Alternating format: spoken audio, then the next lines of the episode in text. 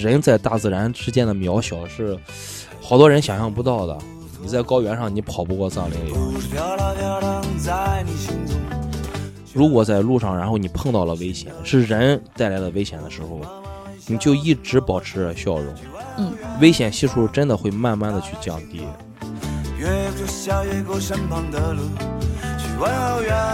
路上，然后学到了最大的东西是尊重。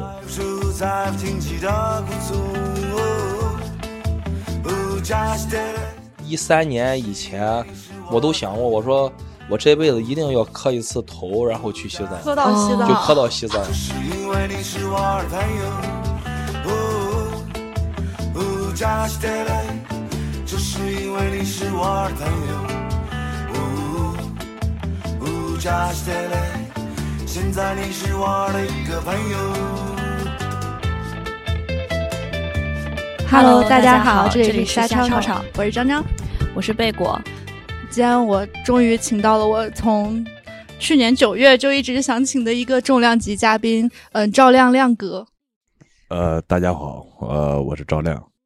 对他是在济南跳伞塔酒馆的老板，我跟他认识也是在这家酒吧，包括我们今天录制地点也是在济南的跳伞塔酒吧。对，当时认识亮哥就感觉特别幸运，因为那个时候我刚来济南嘛，嗯，对。对吧？然后就是那时候也没任何朋友，就经常来这边吧台坐，然后亮哥就跟我聊一聊什么的，就感觉特别的温暖。还还好吧，你自我感觉温暖。自我感觉温暖。真的是，真的是。有一次跟亮哥聊天，然后我们家是宝鸡的，我感觉觉在山东这边知道宝鸡的人不算特别多。对。嗯，对，嗯然后但是那天亮哥就是说，哎，他之前去过宝鸡，对。对对对，然后、呃，我去宝鸡零零九年第一次，然后哦。那时候在济南骑车，然后去了宝鸡骑自行车。哦。那是往西藏走，然后正好路上，然后路过呃陕西，呃，第一次我见张张啊，我跟他说过，我说他他一说他是宝鸡人，呃，我挺兴奋的，兴奋的点是我在路上第一个帮助我的人，然后是陕西宝鸡人。哦，对，那时候骑自行车骑到、呃陕西，在路上碰到一个，就是也是碰到一个骑友，但是他那时候他是开着汽车在我身边路过，嗯。路过以后，他估计开了有个一百多米，他就把车停在路边儿，他主动的下车，然后给我打招呼。打招呼的时候呢，我也就很礼貌的给他回了回了一下，嗯结果他说呃我有东西要给你，就很简单直接。但是哦我觉得就是呃不认识萍水相逢，你给我啥东西嘛？嗯嗯，嗯，然后他就在路边超市给我买的红牛脉动。哇，他说你这是往往哪里走？我说我我要去西藏。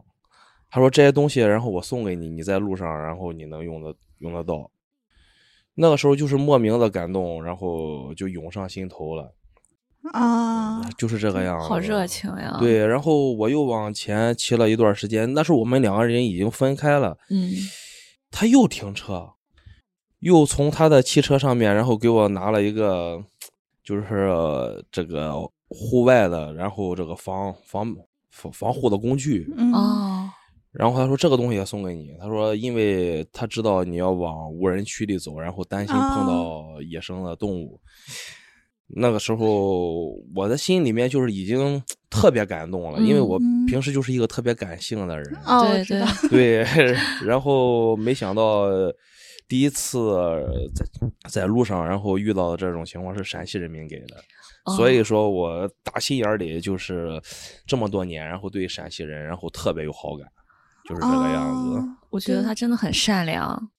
这位就是送您东西的那个骑友，特别的善良但是到现在我们嗯一直还保持着联系，哦，就是、哦，现在还有联系？对我们我们好有缘啊有的时候我去陕西，然后也能见到嗯他，哦，然后他他常年在宝鸡，哦，然后有的时候他来济南，然后我也会接待，这就是一个莫名其妙的缘分，对一直到对现在就特别好。这也是一种骑友之间的默契。有些话你也不用多说，就看到你是这样装备的人，我就知道我们嗯是同道中人。是的，就特别有缘分。对、嗯，那所以当时亮哥骑行是就是从济南出发，对，然后就是骑到西藏。骑到西藏，那时候骑骑车没啥，呃聊的咱们就是聊骑行嘛。对呀第一次，嗯，第一次我们骑，然后是我们两个人，我还有一个小伙伴儿，啊，你们两个人去的，哦我们两个人，然后在济南，然后开始出发。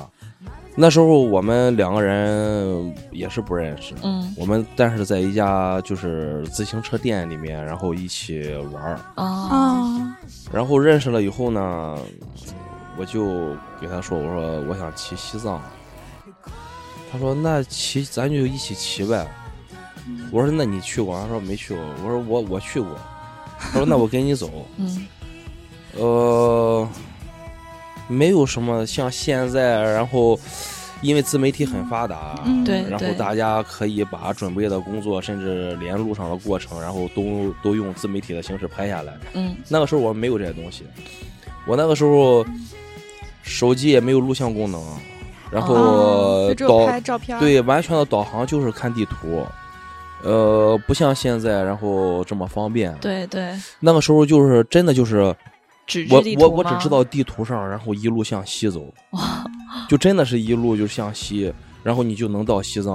哦所以说每一次在看地图的时候，只看地图的大坐标方向。哦哦，明白。然后我们在济南准备了准备了四五个月的时间吧。哦，所以嗯。你们之前不不算说走就走，就是对对对对对，哦因为对。嗯、我我我不推荐，然后哦就是我们说走接着就啊走，是因为旅行，毕竟。对，因为我们这样的旅行的方式，呃嗯，说句实在话，然后嗯。真的挺残酷的，对。残酷的，然后对，无论是嗯。你身体还是这个精神，然后是需要双重折磨的。嗯嗯。嗯呃，很多人看到了我们回来的时候拍的拍摄的那种就特别美的风景，还有那种过程的时候，嗯，他们会感觉啊特别震撼。向往，对嗯但是真正的没有拍摄下来的东西的时候，是我们最累，可能是最危险、最最苦痛苦的时候。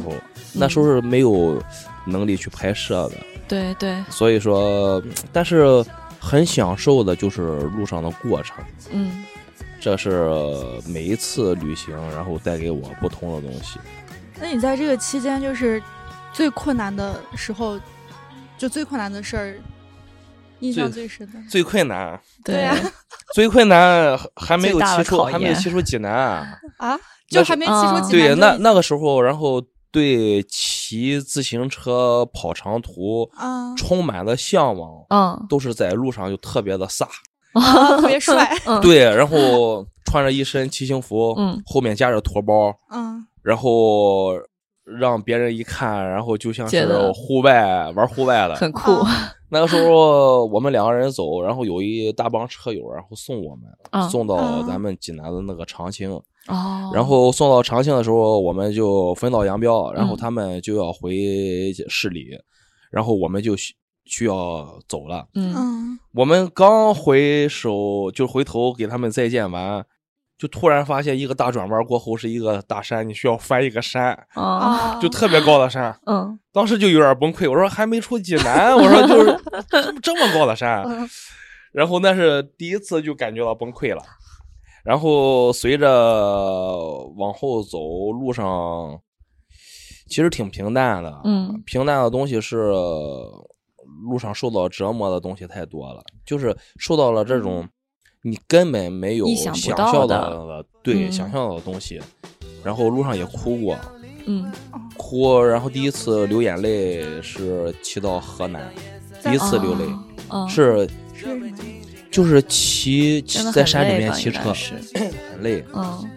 突然想吃我妈妈给我做的红烧肉，啊，突然想家了，就是想吃那个那一口哦肉了，嗯然后就是随骑车随哭，哎，那那个时候你离开济南多多久了？对，呃，一个星期，哦，一个星期就已经被折磨成这样了，我们每一天骑行的公里数大约是在一百四十公里到一百七十公里之间。哦其实相当于是每天都穿梭掉一个城市呃，的。对对的嗯，我们嗯我们第一天我们因为我们是中午出发的，和车友然后寒暄完，我们第一天嗯就从济南骑到了凉山。哇，然后对，然后骑到了凉山，第二天，然后就又骑到了，就出菏泽了，就已经进入哦。河南，骑到兰考，就是河南就教育路的那个工作的地方兰考，嗯。然后呃骑了差不多有十十天，骑到了西安，十天就骑到西安了，嗯，是太快呃，是 骑到西安，骑到西安，那个时候家里还不知道啊。嗯，不知道你啊对呀出来，不知道你骑行的对，那时候家里嗯不知道，然后我骑自行车已经出门了。都已经到西安了。对，然后家里打电话就问嗯我，然后在哪里？嗯我说，他说好，就家里父母说你好久没有露面了。我说我骑自行车出来玩儿，嗯啊，然后父父亲是当兵的，然后所以说他可能就是比较理解。呃，嗯对他他觉得理解一些男孩儿嘛，就应嗯该闯一闯闯一闯。对对他说你你终点是哪里？我说终点我要去到拉萨。啊他那个时候他就说不可能啊啊，因为他没有去过嘛，嗯他觉得那个地方然后就是荒无人烟的地方。对，我说我说真的要去，他说你现在骑到，我说骑到陕西，他说你能骑到就是兰州，骑到甘肃，嗯就已经挺厉害对的。对啊然后那你就回来就行。然后我就一直骑，其实我自认为，然后自己是一个，就是属于意志力比较坚强的人。我很少去放弃东西，只要我想去做的东西啊，我基本上然后都可以去做到。嗯然后，哎呀，其实要是和你们去聊，然后关于骑行的东西聊，好长时间都聊不完。嗯就是只能说我在这个骑行的路上，然后感受到的风土也好，人情也好，嗯，然后那个时候和现在真的，然后变化真的很大。那时候接触骑行的人很少，对嗯，我们很小众的一个活动，很小众。嗯我们在路上，然后唯一能碰到的就骑友都是年龄比较大的，嗯基本上都是五六十。大概是几几年？零零九啊，零哦九年。而且那时候骑行的难度是比现在高很多。呃，对，那时候路也不好走，啊对嗯，不像现在，然后道路方便，然后衣食住行那么方便对，还有电子导航。啊。对，主 主要这个才是最重要的方。向。我那那我其实特别想知道，呃，如果路上遇到一些呃极端的天气，比如说冰雹、雨雪，这个嗯，嗯，当时您出发的季节是什么时候呀？嗯，夏季，哦，那还好。们我们我们出发的时候，然后是呃五月哦，五月十一号，刚好赶上最热的时候。因为我们嗯最早的时候是想的是五月一号，然后哦劳动嗯节出门儿，但是正好赶到了，然后济南下雨，啊，哦然后我们我们当天就没有骑，我们就一直在等，然后等到然后是一应该是一个周周二，嗯嗯嗯，我们在路上碰到了，哎呀，极端天气太多。其实在，在我们内地啊，然嗯后碰到了雨，然后风，嗯，这都不叫问题。呃，两种极端天气，一个是很热，对。嗯那个时候就是，尤其是中午的那个热度，然后就就就就有点偏热。嗯。然后我们骑到最最难受的时候，临啊临临近第一次死亡点的时候，我们骑车骑到了青海，哦，青海，嗯，往你们可能听过那个茶卡盐湖，哦就对那个很现在很多人漂亮打卡的那个地嗯。方。往茶卡盐湖走的一个必经的，就要翻过一个山，那个山叫橡皮山。嗯。嗯然后翻那个山的时候，我们在山顶，是因为到了藏族地区的话，然后山顶，然后他们叫垭口嘛，嗯。嗯，对，然后在垭口上我们就碰上大雪，那个雪，当时我们特别兴奋，我们两个人，我们觉得啊下雪了，而且是那种鹅毛大雪，嗯啊很兴奋。但是那时候我们不知道，然后会遇到接下来的东西，就是当我们觉得有一点冷的时候，嗯嗯然后我们准备要下山，下山的时候一看路边的指示牌有十七公里的下坡，就超长下坡路。嗯啊嗯，我们骑车开始往下走，到最后我们才知道，我们只往下骑了差不多有三公里左右，嗯，但是我们两个人就没有知觉了。冻冻的，了没有太知觉冷了。我们随随往下骑车，我的眼睛嗯能看见我的手，但是我的手根本不听我的，就是手就已经僵了，对已经僵了。然后那个时候就是想，如果掉下去，然后就就就真的就是对就人就死亡了。嗯对人就没了。我跟着我一起骑的后面的，然后那个兄弟，然后嗯。就在喊我，他说他也不行了。啊，就那时候，他他那个山的海拔不是很高，然后山顶的海拔是三千六百多米，嗯。嗯。然后但是碰上了这个极恶的天气，叫什么？叫冻雨，就是这个水打到你身上瞬间会结冰，哦，就是有点像冰雹。哦。对，对，我也想说像冰雹。嗯然后我们我们我们找了一个就是缓上坡的地方，嗯我们两个人同时冲上去，然后我们自行车就瞬间都歪倒了。啊都歪倒的时候，就身体整个是麻木的。嗯我的哦眼睛看到我的自行车，我自行车已经被冰封了，就是连那个链条都已经是冰冻，都是上面的哦对，冰渣，都对都是冰嗯渣，然后都已经完全冰封。嗯，我的那个兄弟，然后就一直喊我，就说咱不能睡，对对，因为是不是都动不了，就哎没意识了？就是整个一就是完意识已经全在模糊了。靠本能哦在去骑车。对，然后但是嗯我那个时候，嗯，回想起来，就是冻的那个最冷的那一刹那的时候，我觉得人是温暖的，就嗯真的脑子里面就像在过你的电影一样，就是知道什么时候，知道自己就是缓过神来，然后就是说不能死掉，嗯，就你的意志力就求生的本能，咬咬的咬的舌头，嗯，求生的本能，咬舌头，然后就把舌头真的就咬出血，嗯，啊，然后就身体有拉回一点意识，对，有嗯有那个意识，有那个意识的时候，我们带的那个炉子，我们点点火根本嗯。点不到，就点不着，就因为手已经不不听使唤。了，对对对没也没劲儿啊，，对，那个时候呢，我那个手机，然后肯定没信号啊，就没有任何信号嘛，嗯，就关始机了吧。他？那个时候呢，我为了出这长途买了一款手机，就叫做就多某达的一个手机，啊。然后又有一有一点儿内存录像。嗯。啊，我就给家里录了一段，就是类似于和遗遗言遗言的那种遗感觉对。录完了，录的时候就是说的是我在哪个位置，然后这个出现了什么问题，有可能回不去了。然后录完了以后，把手机然后又揣起来，我们两个人很艰难的推着自行车往前走，嗯。走了差不多几百米，就看见嗯很远的那个山上有冒白烟的地方，哦。就是有藏族人的哦帐篷。有有人了嗯有对。人了，嗯我们两个人，然后就推着车子，然后往帐篷那边走。进了那个呃，就是快到那个帐篷的时候，就听见那个他们养的牧羊犬在叫。啊然后，屋里面有一个女主人嗯嗯带着她一个孩子，她孩子也就三岁两三岁，特别小的小孩儿。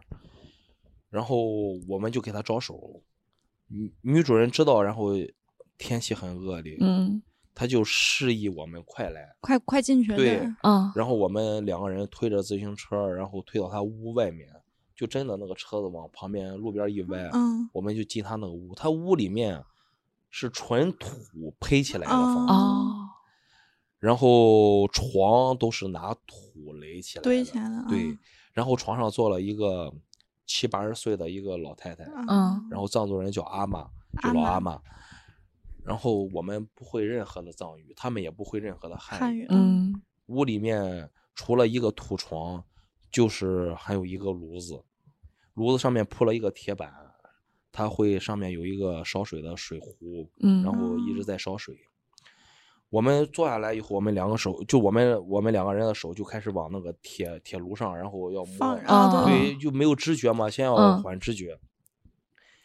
这个藏族的这个女主人就在很就是很很黑的那个角落里面，然后那种水泥袋子里面，然后往嗯外一这个拿着个勺子往一直在给我们填碳。啊，我们一直一直以为是碳，到最后才知道他们填的是牛粪，哦对他们没有碳。嗯嗯，从另一个袋子里面给我们，然后抓那个青稞面儿，嗯啊，那边是青对，拿青稞嘛，然后就给我们，然后摊饼子吃。啊，我们没有任何语言交流，他就一直在摊，我们一直在吃，到最后我们吃不哦动，他还在摊饼子。嗯然后我们缓了差不多有三四个小时才嗯缓过劲儿来。嗯那个时候我们就是感觉到身体已经没有问题了，嗯我们就就看那个老阿妈，那个老奶奶，然后就一直在床上，然后坐着念经，就诵经嘛。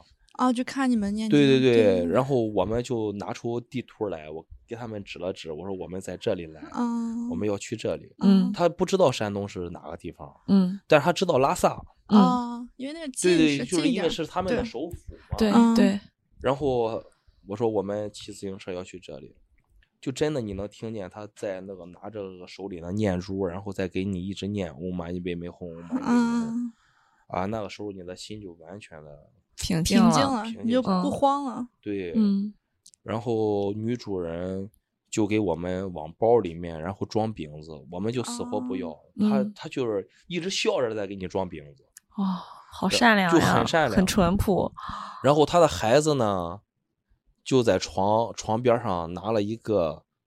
就是已经破烂不堪的一个塑料玩具，就一个奥特啊曼的一个玩啊具，他又在给我炫耀，嗯，就说这是他最好的东西，啊，他要给你送给你啊，对他要他要给我，哇，然后呢，好真实，就是我呢，这个场景，那个时候我们两个人，然后带了一部那个单反的相机，我们就嗯。要给他们拍照，拍下来照片给那个家里女主人看，女主人就是已经是高原红的那种脸，然后就一直在笑。然后我们就说差不多了，我们要走了，嗯嗯，我们就想给他们一点这个钱，然后作为嗯补偿。嗯他们不要，什么都不要。哦，我们拿我们因为在路上我们也挺艰难，嗯然后我们就拿了五十块钱，然后要给他们，死活不要。就到最后我们就没有办法，就他我要再给他钱，他就可能会生气的那一种。嗯嗯，对嗯呃，我们就就是怀着真的很感恩的心啊，然后我们就离开了那个地方，因为那个附近只有他那么一一个住家户。对，嗯而放放牧嘛。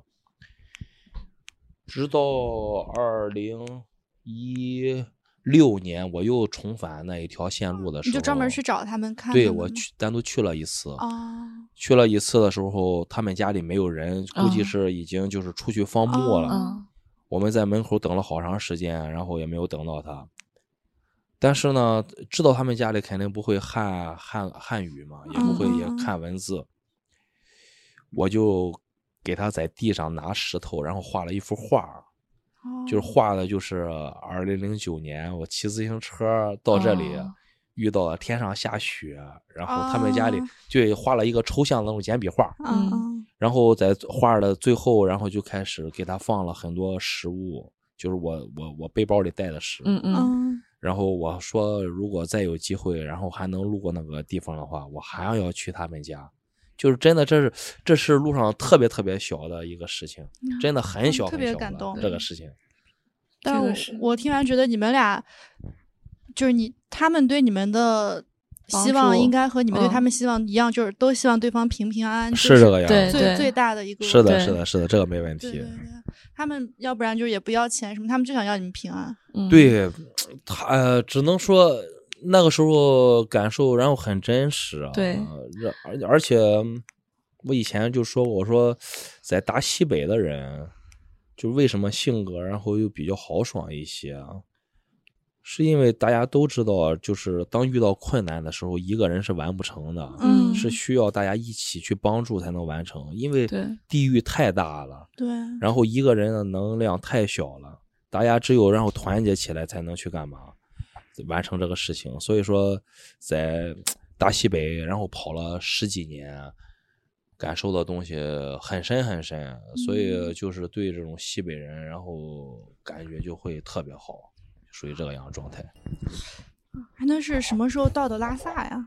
嗯，骑行了一个半月，哦，骑行一个半月，然后单程的话，我们骑了有五千五千公里，骑到拉萨，五千公里一个半月，嗯够快的。很快。我们很快我们骑的最快的一天，我们从甘肃，对，我们从甘肃兰州，哦我们一天骑到了西宁，这也太快了，骑了两，百六十公里，骑自行车骑两百六十这公里。太快了。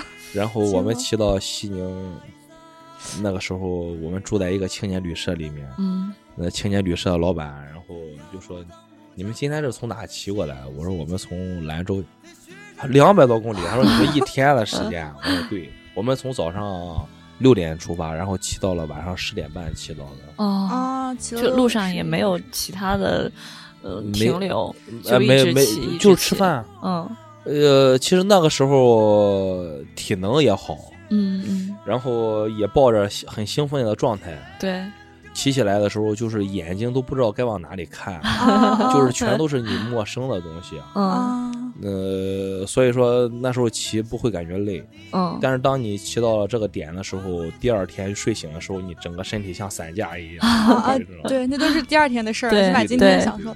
那当时在拉萨，就是你们到拉萨干第一件事儿是什么呀？就我一开始啊，我嗯认为我骑到拉萨见到布达拉宫的第一眼是该哭，啊，嗯。但是一点儿都没有啊，嗯，就是当时我都想象的是，哇，布达拉宫哇开始哭那种状态啊。嗯，实际就是见了以后很平静，嗯。相当平静。就终于到对，然后而且没有把拉萨作为终点，嗯。啊，我们就想的是，哦，呃，骑了这么久是不是应对到该在啊，对，然后再再再需要再骑。嗯。但是我们站在布达拉宫下面的时候，我们看布达拉宫就超平静，嗯然后一想啊，到了啊，到了就到了呗，就是没有那种刚出发前的那一种东西。啊刚出发前的时候，那时候就是大家都说有两种声音嘛，一是你肯定骑不到，太远了；嗯。第二种就是你到了以后，你的心灵会受什么洗礼。这两种对我来说都没有，更在乎的，然后真的是是路上的各种的小的事情，对，就是好多好多。所以说，在拉萨我们停留了，我这想问停了多久？啊，在在拉萨停留了有十天，十哦天十天。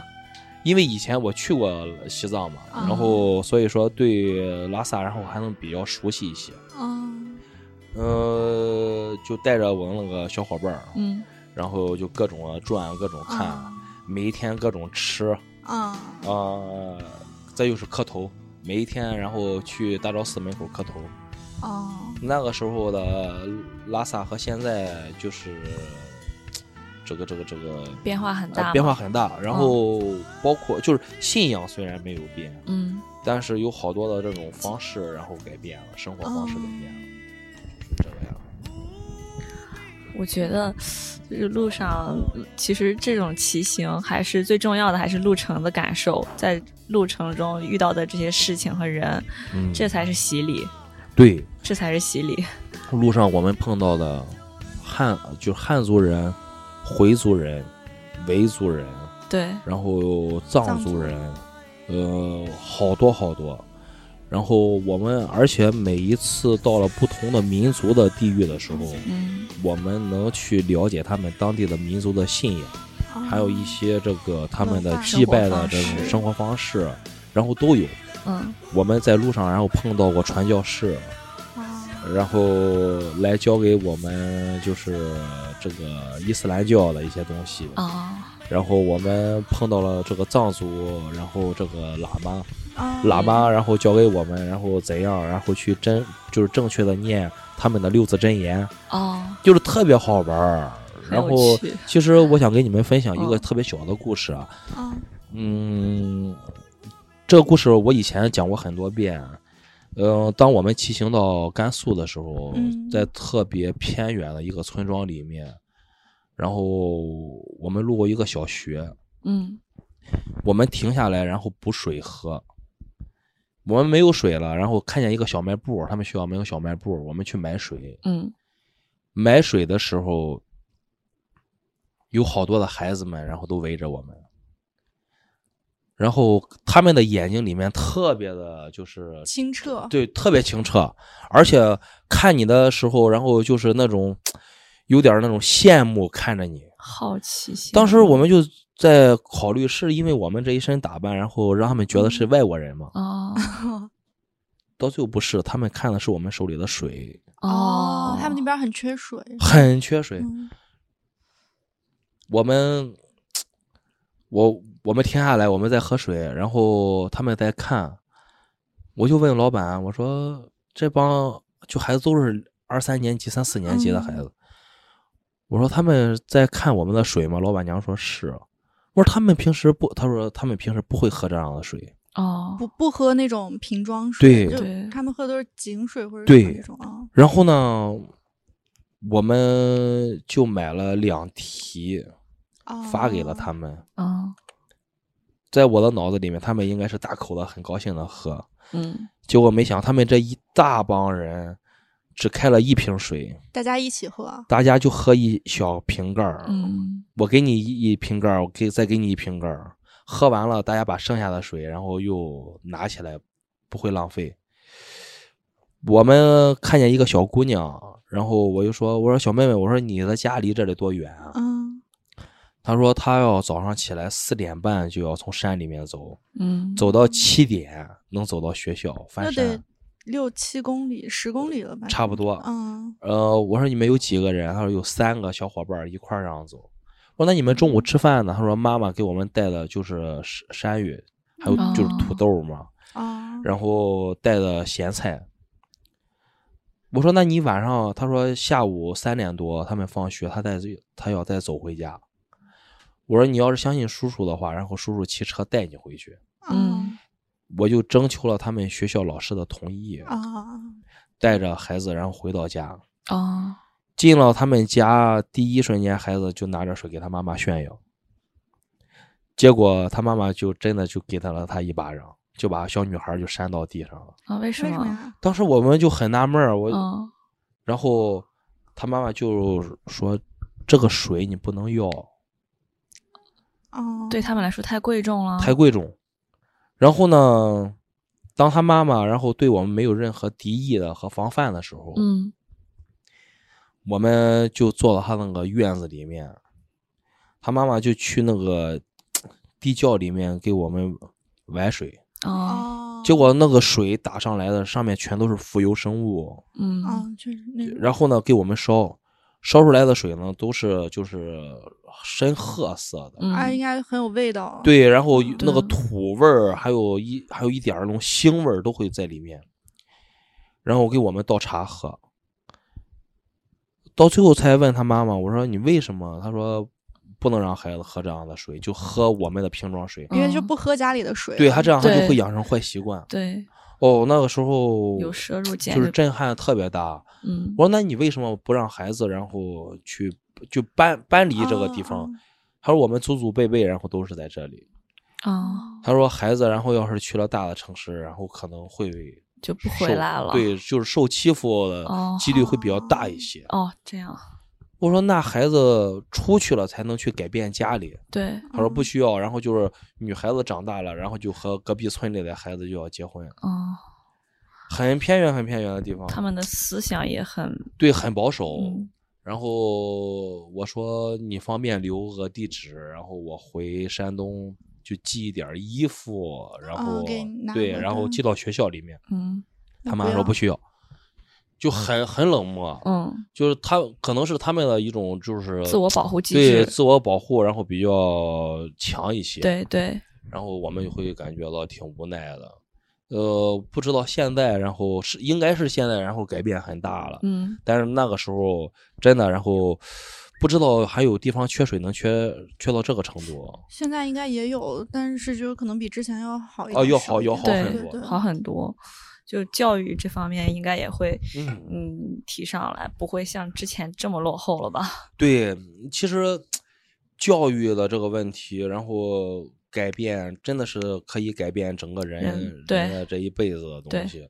但是这种父母的这种强，就非常这种强硬的这种束缚、压对制，，我觉得嗯可能不是特别好。对他可能有有有他的好的初衷，但是好的生活，然后是需要往上走的。嗯你你你不可能，然后你你是这个样子，你的孩子以后也要走你的路子，对，嗯，这样是不对的。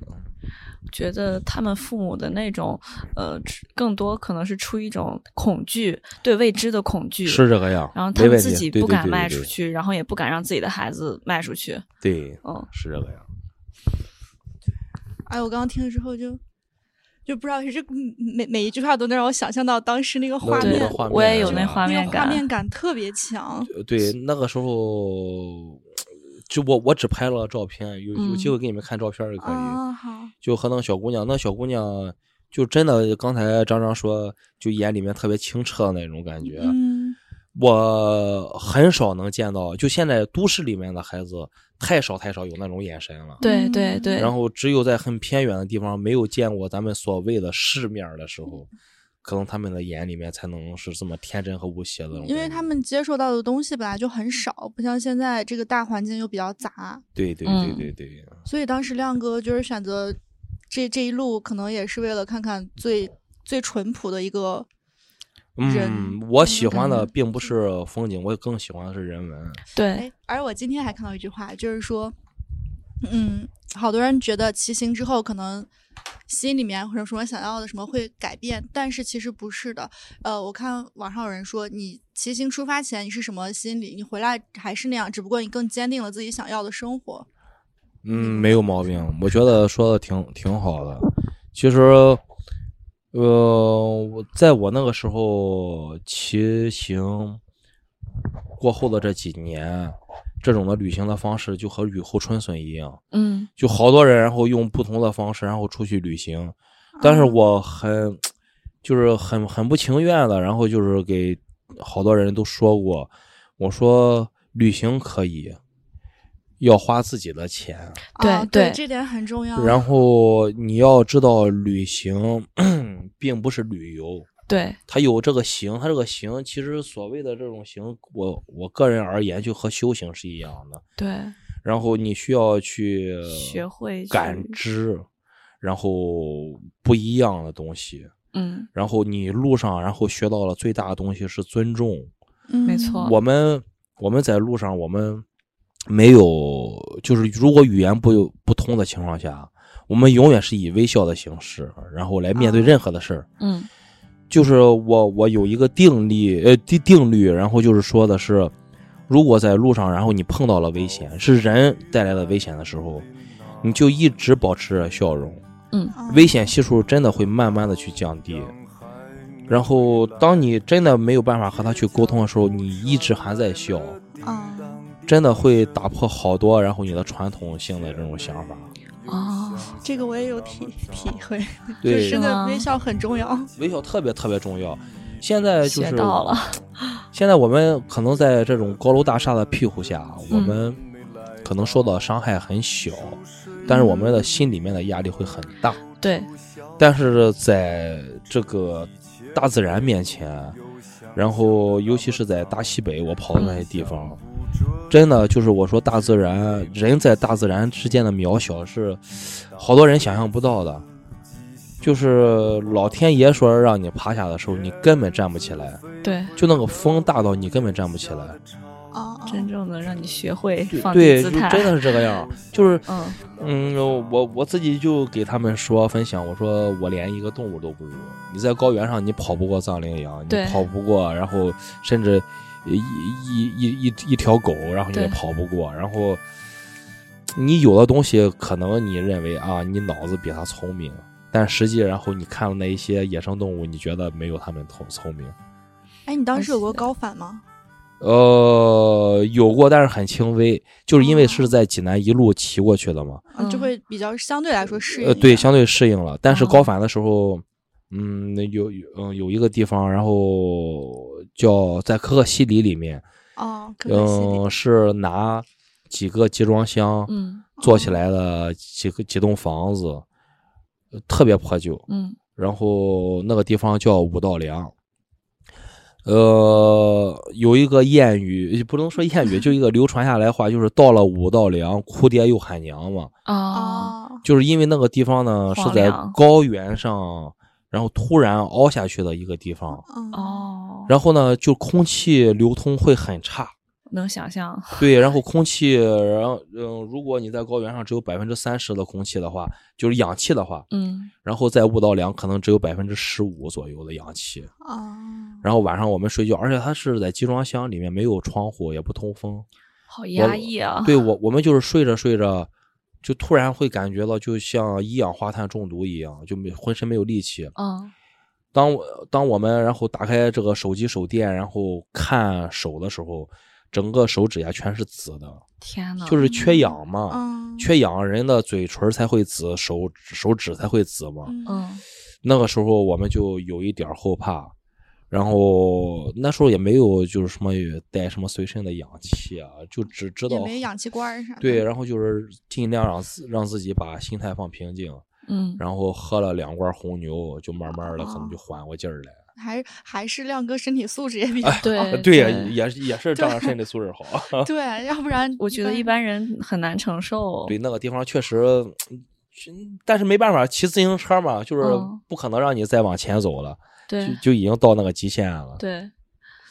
我嗯，比如说，如果呃正常人的话，可能是不是需要在骑行之前，他最好做一做他四五个月的锻炼？嗯，其实如果啊，就是嗯嗯，咱们今天聊天儿，然后能让有这个想法的朋友，然后要出去旅行的话，尤其是骑自行车，嗯我个人的推荐是，首先，呃，要做好充足的准备，对，嗯。学会，然后最基础的，然后修车、保养车子的，然后就嗯。是方式。完事儿了以后呢，这个户外的这一些经验，尝试对尝试一定要知道，嗯。就是天气的变化，然后是有提前预知的。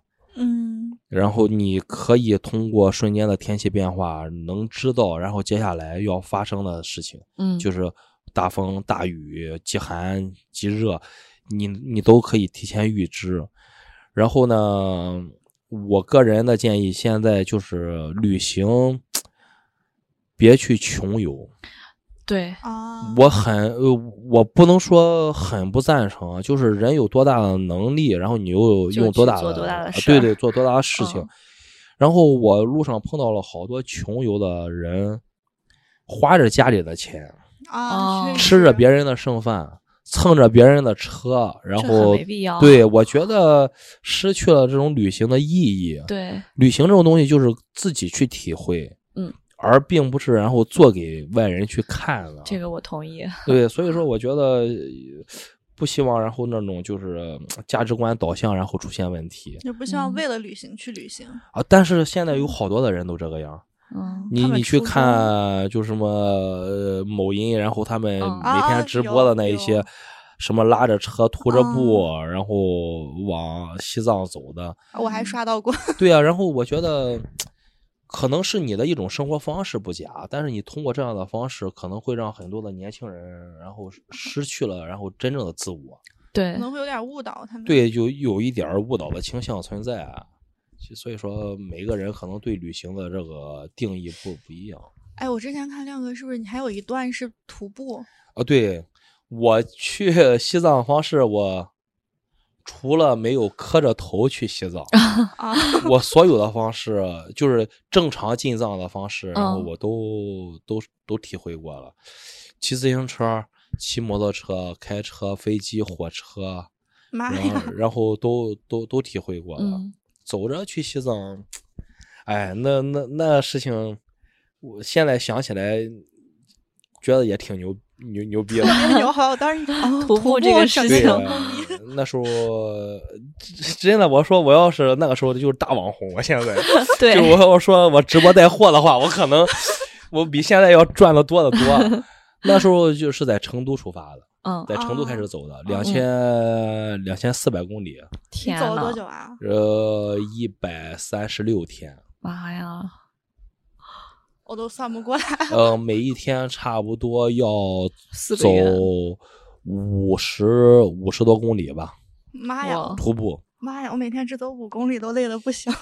嗯，重装，背着帐篷、睡袋，然后锅碗瓢盆对，呃，走的路不是平路啊，它是山山路，嗯，然后要翻山哎，我感觉这种只在电电电影里面见过。啊。那那时候我开始走的时候，呃，从从济南我坐火车要去成都，嗯然后我有一个特别好的一个兄弟，然后开车把我送到了济南火车站，啊，说差不多你就回来，然后你要走两天，你要觉得累啊，嗯，就打电话快回来。我说我肯定能走到，然后就背着包就上路了。嗯，也是你自己还是？呃，，对，然后一个人走的对，这开始走的。这也太难熬了吧？惊我了就真的就很喜欢那种方式。嗯呃，在路上走，嗯、为呃背着大背包嘛，背包后面然后防雨罩，然后我嗯就写了一个裸 A，、啊，就是如果有车友然后路过，然后能看见你是山东的，然后可能大家会打个打个招呼招寒寒暄一下，就可能会排解你路上的无聊。但是走路太无聊，就是你骑自行车，你你骑马的时候下坡，然后你还不用蹬嘛？对对对，等你走路，然后上坡下坡你都需要 动嘛嗯，而且还负重，对，但是 走路感受到东西就是我自己能在路上，然后去想明白好多的事情。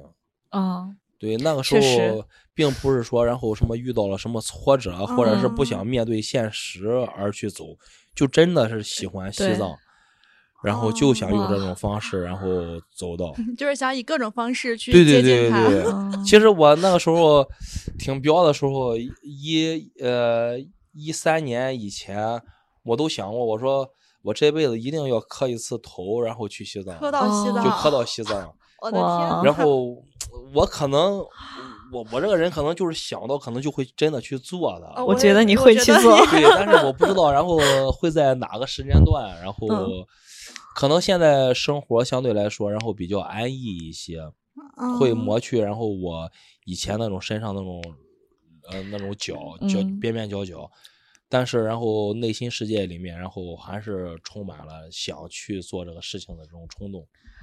这个是你应该会去呃做的我我觉得我应该会去做。嗯这也是一种我觉得就是对自由的向往，是吧？嗯，对我从来我不会感觉就是别人说啊什么自由，然后无哎嗯说的就无拘无是束特别之类的，对，特别高大上那个嗯样子。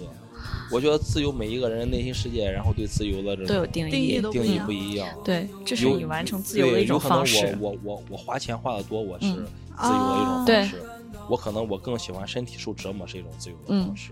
所以说，我是尊重每一个人对自由的理解的。嗯，确实，呀！我对现在就是一个大大写的吃惊脸。没啥吃惊的吧？我觉得每个人都可以去做，哦呃，不一定我的路子适合所有的人。嗯，对，呃，但是可以就是听了我聊天以后，可能会把以前更就年轻的时候青春的东西还会捡回来，不要丢掉。我刚刚听，我个人感受最深的就是，还是得坚定自己内心的，因为你发现你每一次出发都有不同的声音去否定你，呃，就是对，做不到，做不到，哎，反正你得回来。但是就是你比较内心很坚定，对，嗯我觉得这点好重要基本上很少受外界的语言的控制。嗯啊，嗯，因为我知道，然后我我就是属于这样的一种人。嗯。嗯。嗯，家里不会给我创造任何的条件让我去做到现在，然后去嗯。旅行，然后去满足各种爱好，我只能只能自己去拼，然后而且没有回头路。嗯。所以说，每一次我拼的所谓的事业也好，然后还是旅行的方式也好，不能说是玩命吧，然后也是属于是到了我认为的全身心地对对对投入全身心的。嗯你像你像张张，他经常来店里，然后来玩，基本上他能看到我的每一次，然后都是在吧台里面在忙。对嗯对，特别忙。那店里面，然后我的伙伴们已经能给我分担很多不同的事情了，但是很多事情，然后我还是需要亲力亲为。嗯，嗯嗯，特别其实我认真。对，然后我觉得挺好的。哎，我觉得这是一种特别好的、特别认真的态度，就是做任何事情都全身心的投入。我既投入也享受当下，这每一刻没问题都是是这个样子对，都是值得的，每一刻都是自己最没有遗憾的。那我觉得这是一个特别好的状态。对，哎，所以亮哥是在就是跳伞塔开，就是开这个店之前去西藏，然后开了之后又去了。对，嗯，疫疫情这两年，嗯，只去过一次。啊，毕竟疫情。。对，然后疫情之前，我已经跑西藏跑了十五次了，啊、然后跑新啊，跑新疆十五次，嗯，这个跑新疆跑了有个跑了五六次了，跑新疆。你觉得新疆和西藏带给你的最大的哦不同之处吗？嗯，感受的这这话特别好玩儿，你嗯刚才问到了，然后我自己定义就是很多人说神秘嘛，嗯，啊？然后我自己定的就是神在新西藏，然后秘在新疆。秘在新疆哦对，新疆真的是你玩不透的，啊，就是真的它的就是自古以来，嗯然后哎呀，这个这个文化太深了。啊，对对你想把新疆研究或者是吃透了，太难太难了，因为它就是古丝绸之路嘛。对，你需要的并不是然后单纯的是一个知识点，嗯你需要你需要是多重知识点，才能去一点儿才能了解这新疆这一个点。但是新疆好大，太大了。对对，然后但是我我有一次我就说这个神在这个西藏嗯，是首先是赋予的定义，它就是佛教嘛，起源地，对对对，嗯，它的藏传佛教的就是发源于西藏，嗯但是这个有好多的这种信仰的地方，就是可以这样说，就好多你解释不清楚的东西，可能就发生在西藏这个很神圣的地方。但是密在新疆呢，就是我去了新疆这么多次，我觉得我我只知道了新疆的皮毛，啊，哦，太难了。所以说每我每一次去每一个地方，首先要去的是两个地儿，嗯，第一个是它的博物馆，嗯第二个是它的菜市场。我会，在每一个地嗯方的菜市场，然后都要坐一下午，就坐对坐坐在菜市场里面，然去后观察看别人怎样去讨价还价买菜，嗯就看当地人怎样去生活。嗯然后我觉得就是真的就是特别好玩儿。哎，我也 喜欢去菜市场，对啊，然后因为这是你可能接触某一个地方最真实的而且是最直接对去看到当地人的生活方式对一种。博物馆让你大概的了解这个城市的文明是一个什么样的呃框架吧。对对对，基本然后上是这个样。你带着这个呃底色，然后再去看这个当地的呃最贴、最最接地气的这个文明，嗯呃或者是风俗吧，就从这种小的细节菜市场去观察，对，还挺不错的。我对我对新疆这边我也觉得特特别的神秘。就之前嗯，包括我们从课本还是纪录片里面看到的那种楼兰古国那种文明，是不是嗯也是在那边？，对，就是嗯新新疆，呃，我觉得新疆人特别好。哦呃，可能有好多的朋友，然后觉得去新疆有所顾虑。哦其实新疆人和西藏人，然后有一个特别大的共同点，热情，热对热情是一点，嗯然后是直接。哦啊，对对对，是呃，好多的汉族人，然后觉得，然后我去新疆也好，去西藏也好，啊，说当地的人，然后比较野一些，这是可能是最真实的，然后表达方式啊。嗯，然后，但是实际不是这个样子，是因为他们不会拐弯抹角的和你说话，哦对对就是有就是有，行就是行。他不像，哦。然后咱们有好多的这种内地人，然后说啊，再说吧，啊，过两天，呃，哦下一次吧，对，然后 下次他们很少很少说这种的话，嗯嗯。他们就说，他们觉得下一次就是明天，哦，过两天就是两天，啊，比较重视承对对对，然后假如说，嗯。然后我我我喜欢，假如说我喜欢张张的手机，嗯。我啊，我说你的手机真好看，嗯。我说你这个手机能不能给我？哦哦那就是真的对，然后你你你要不想给我，你就直接说啊不行，我不想，对，哦对，然后我第一次我吃亏就吃在这个上面，我说啊，我你以为下一次开玩笑给你带一是吗？我我我再送你个手机，嗯。下一次就是明天。然后我就哎，现在不要给我带手机呢？然后，然后，然后他他就给我打电话，他说那手机来了吗？然后就那一次我就知道了，我说就是和他们去交流更直接一些，对。喝酒也是和他们喝酒，就能喝你就喝，你不能喝就不能喝，嗯你不要然后强装让自己能喝，到最后就很难受那一种。还这种感受太有意思了这个还挺好的。对，而且美食特别好，就是无论在新疆还是西藏，美食这是在路上必不可少的东西啊。哇嗯，好吃的太多了，好吃的。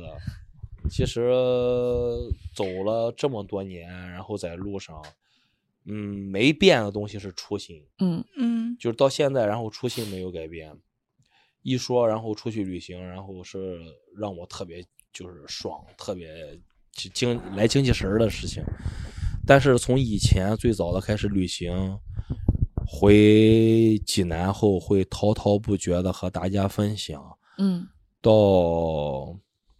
我基本上从一四呃一五年以后，就很少和大家去分享旅行的事情，嗯就是不想再去讲了。嗯，对，因为我觉我觉得我讲的东西，呃，其实都是我代表我自己。还是每个人自己的感受对。对，然后我就很少去和大家去分享，但是今天然后又聊起来的时候，会让我就感觉很兴奋的点我听起来也很兴奋。啊，对都就是可能是好多年没有去聊旅行的事情嗯了，然后会让我这一会儿就很兴奋那种状态。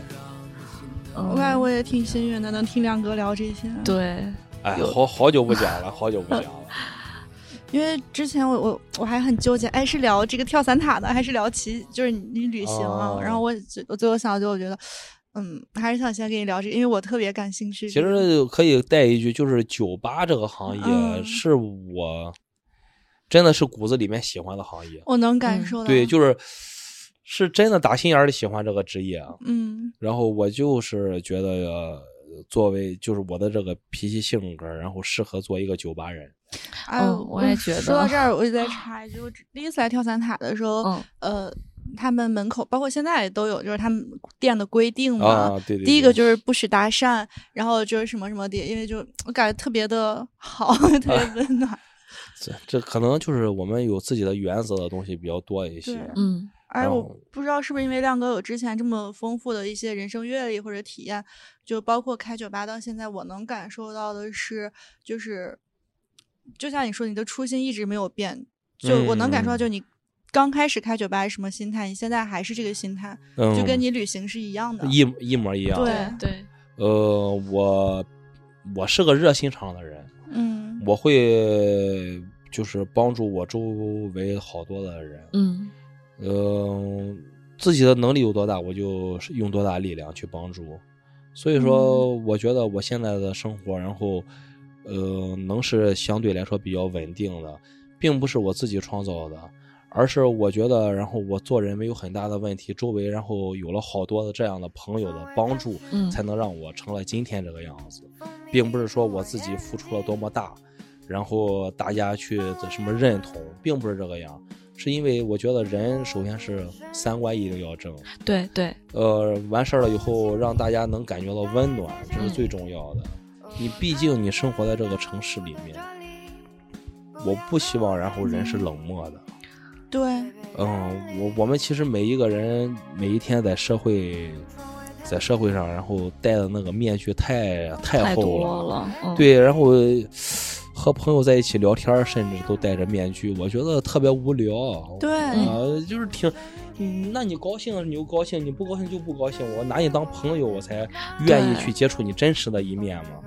所以说，以前的时候我不会去拒绝人，到现在然后可以学着去拒绝人，是因嗯为我觉得我就是不喜欢你，你没有必要然后再和我去相处下去。对对对反，反正每次我来店里，我没有感觉亮哥把自己放在老板的一个心态，他就我觉得他就是一个就爱这个事儿那种资深爱好者，我给自己定了，然后在这个在这个酒馆里面上班，然后我就是一个保安加保洁的，然后这个这个 角色。嗯从来不会，然后认为自己是这个店里的老板之一，对，然后从来对从来不会这样。所以说，当别人然后问这个你们谁是老板，我说所有人都是老板。啊，对，因为他们是他们在这里工作，然后替我创造更多的这个价值。嗯，然后实际，然后我更感谢的是我我们这一帮伙伴们。在亮哥的心里是大家共同成就了，就是跳伞塔这个地方。对对对对嗯对对，所以说有了这个东西吧，然后就能让我更踏实的去旅行，嗯就是更能然后去分享一些东西。我今年给自己就是我我很清楚的是，今年变化很大，就是去年还喜欢去发发朋友圈啥的，啊，今年就很少很少的发，嗯就是也不知道该发啥。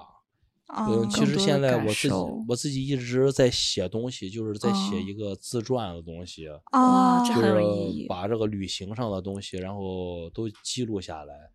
然后 我我的兄弟说：“你这写的不叫自传，妈这叫这叫什么？这叫墓志铭。”这 个说说这就是有可能有一天，然后你死在路上了，然后完事儿以后，大家就就拿这个，拿出来然后能生平对，然后就生平，然后过一遍。哎，我觉得没没有没有问题，因为、呃写了很多年了。嗯啊因为每一年你写的时候呢，你经历的东西不一样，心态不一样，啊，然后你回头看一开始写的那些东西啊，感觉很有幼意思稚。啊就想又重重来，对，但是呢，我就是不想重来，我就啊想让嗯，就是感觉到就从最幼稚慢慢往成熟上面啊走的那种状态。自我迭代的这种状态。对，然后我也不知道能写到什么时候能写完，然后嗯所以说我觉得挺好玩的。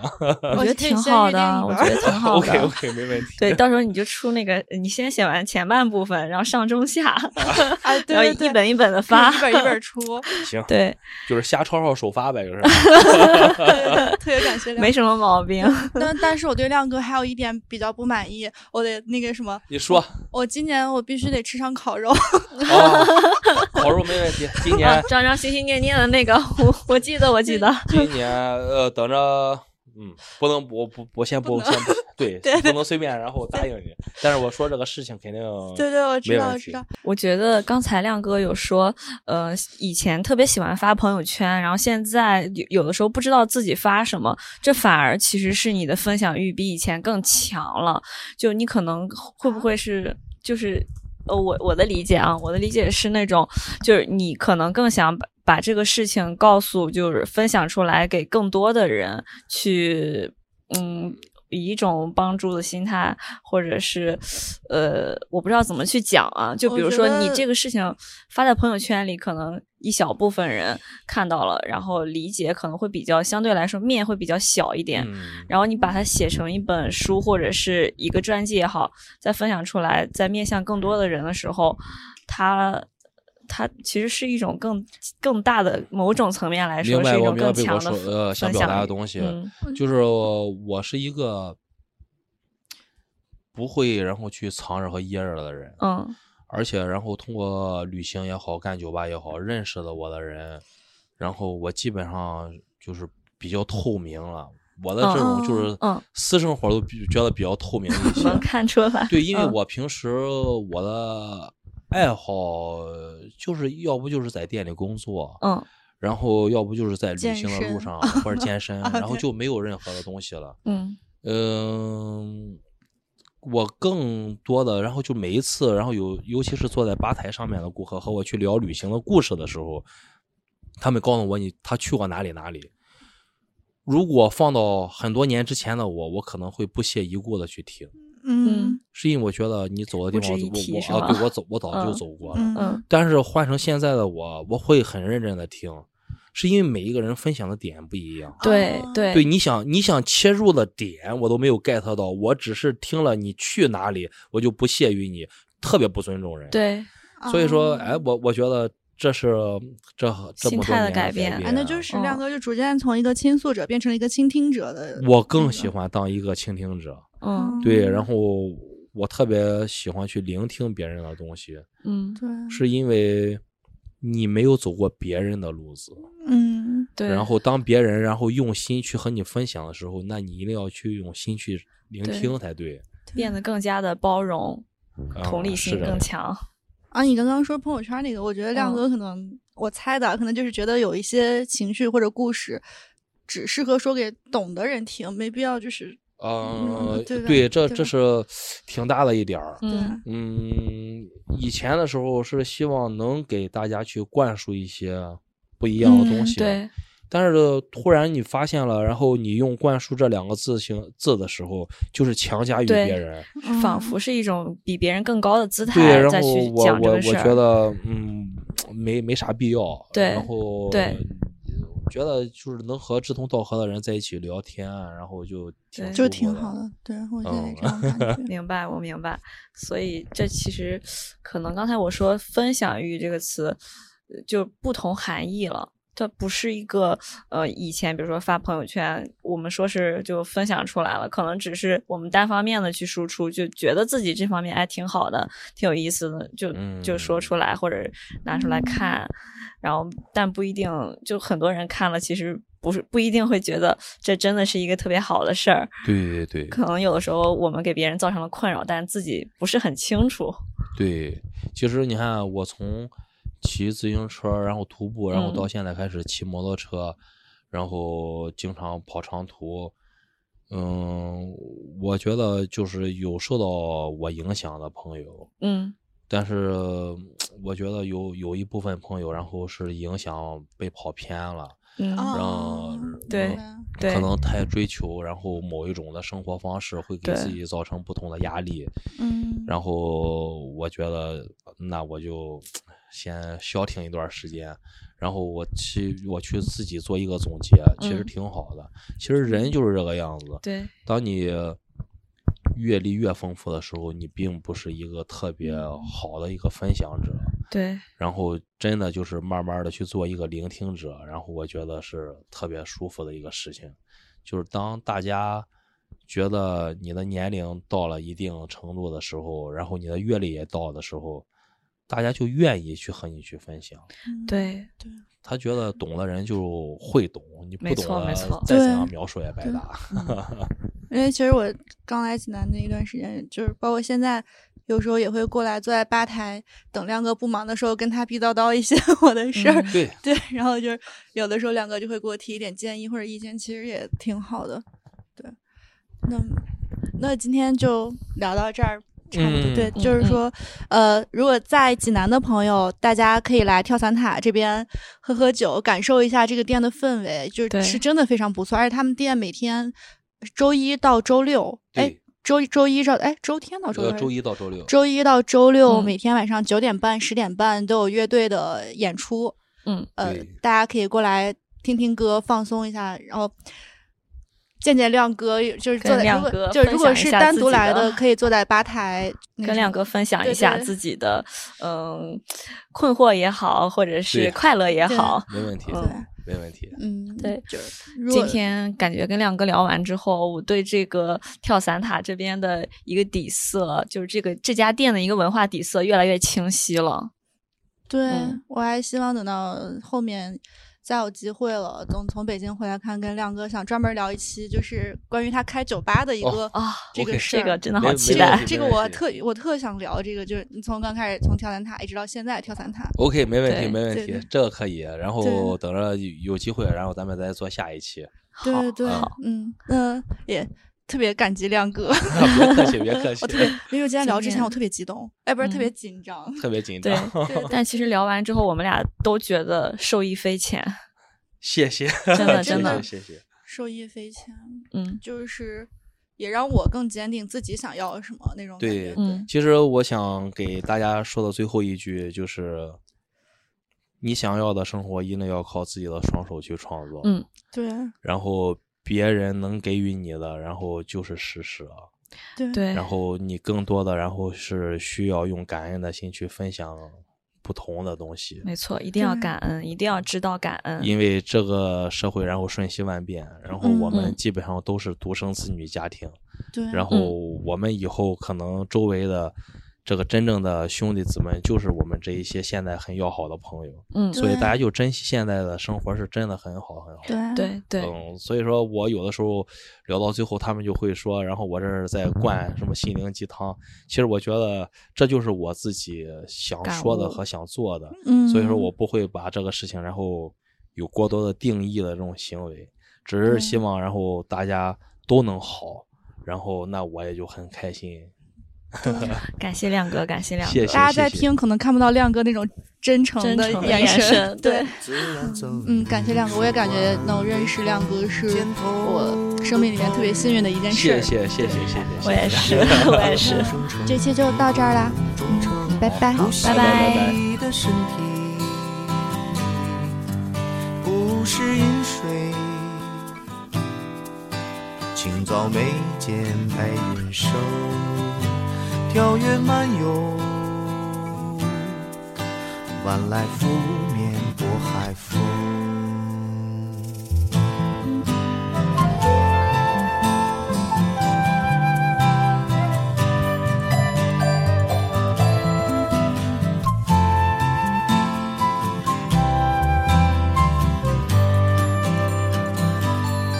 朝霞花径里，情怀伴侣，他与你共存，违背对抗相同的命运，爱与疼痛，